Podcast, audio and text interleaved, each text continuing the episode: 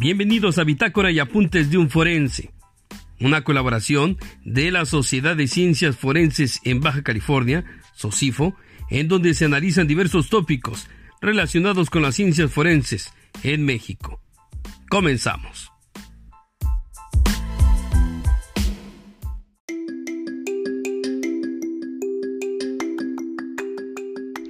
Saludos comunidad forense y a todos los que nos escuchan. El día de hoy hablaremos sobre los crímenes de lesa humanidad.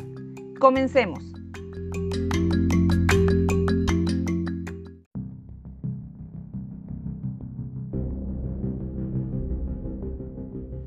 Iniciaremos por definir por qué se dice lesa humanidad y así entender el contexto en el que se aplica. La palabra lesa significa ofensa o agravio que pudiera ser dirigida hacia una persona o institución. Esta forma de daño surgió por la necesidad de proteger a las personas que sufrieron perjuicio a consecuencia de conflictos bélicos. En 1868 se dictó la Declaración de San Petersburgo, donde se limitaba el uso de explosivos y otros proyectiles incendiarios, refiriendo que estos iban en contra de las leyes de la humanidad. Para efectos jurídicos no se contemplan las contiendas civiles que surjan en las guerras, pero sí los efectos o consecuencias que éstas dejan, como por ejemplo el uso de armas químicas y biológicas que incapacitan al objetivo. Fueron muchas las acciones que se aplicaban en perjuicio del supuesto enemigo y terminaban afectando a inocentes como envenenamiento de pozos, distribución de artículos infectados de viruela, gas lacrimógeno, gas cloro o gas mostaza, este último produciendo graves quemaduras. Estas fueron utilizadas en la Primera Guerra Mundial para diezmar al que consideraban su adversario.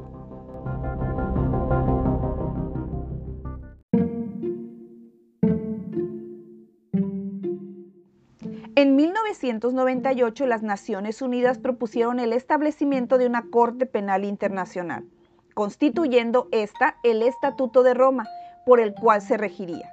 Este instrumento fue aprobado por 120 estados, entrando en vigor en 2002.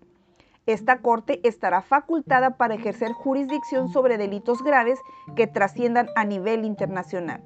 Y en su artículo 7 hace mención sobre los crímenes de lesa humanidad que incluyen asesinato, exterminio, esclavitud, deportación o traslado forzoso, privación grave de la libertad, tortura, violación, esclavitud sexual, persecución, entre otros, siendo ataques en contra de una población civil. La importancia de una protección penal en contra de estas transgresiones ayudará no solo a las víctimas y a la reparación del daño, sino también a las comunidades y a todos los seres humanos que les surja un sentimiento por ese delito, dejándoles una huella difícil de borrar, sintiéndolo como una afrenta a nuestra misma naturaleza y como un ser humano puede provocar tanto daño a otro sin conocerlo.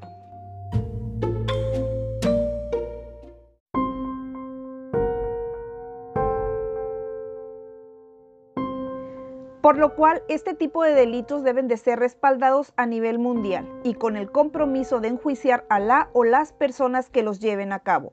De esta forma se evitarán crímenes horrendos que como consecuencia de guerras se generan y eran justificadas por el conflicto y quedaban sin castigo.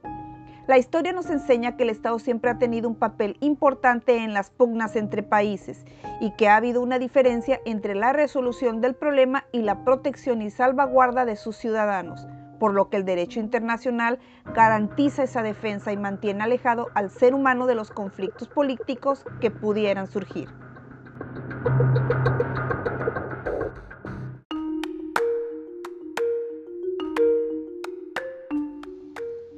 Hasta aquí el tema del día de hoy. Gracias Sociedad de Ciencias Forenses de Baja California por el espacio y a los que nos oyen no olviden seguirnos y dejarnos sus comentarios a través de las diferentes plataformas digitales y escuchar nuestro podcast Bitácoras y Apuntes de un Forense. Nos escuchamos en el siguiente tema. Hasta la próxima.